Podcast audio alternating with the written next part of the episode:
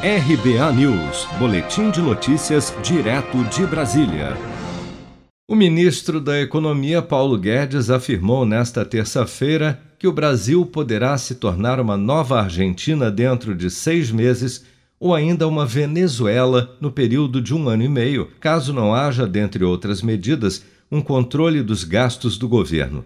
A declaração de Guedes foi dada ao youtuber Tiago Nigro, do canal Primo Rico, em um podcast publicado nesta terça-feira. Para construir uma nação forte, você leva às vezes décadas. Para construir um desastre econômico, são alguns meses. Pior das hipóteses, anos. Um, dois, três anos, você estraga tudo. Agora, para construir a nação próspera, 10 anos, 15 anos de boas políticas consequentes, bem desenhadas. Mas você acha mais. que se a gente continuar do jeito que a gente está, por exemplo, a gente pode correr o risco de virar uma Venezuela, uma Argentina, um negócio desse? Seguramente. Para virar Argentina, seis meses. Para virar Venezuela, um ano e meio. Como assim? Caramba, se eu vou fizer errado, parte europeu. Vai guardar um papel higiênico. Se fizer errado, se fizer errado, vai rápido. Não, mas, então, mas dá uma Agora, luz, quer ir para o outro lado? Quer virar, quer virar Alemanha, quer virar Estados Unidos? 10, 15 anos na outra direção.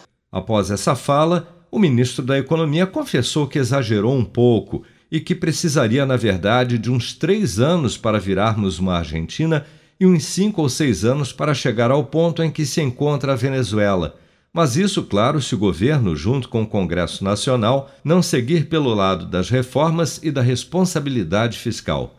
Paulo Guedes alertou em outro trecho da conversa que a receita do desastre seria continuar as políticas públicas de governos anteriores que beneficiavam grandes empresas com empréstimos de bancos públicos e o descontrole dos gastos do governo, aliado à escalada da taxa básica de juros.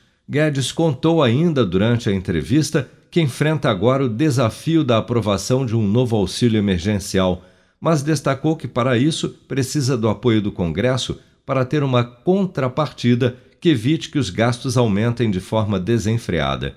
Para o ministro da Economia, uma forma justa seria congelar os reajustes dos salários de servidores.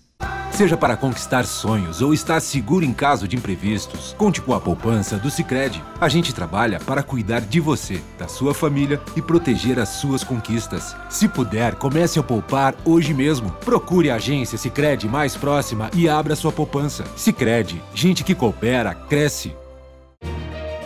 Com produção de Bárbara Couto, de Brasília, Flávio Carpes.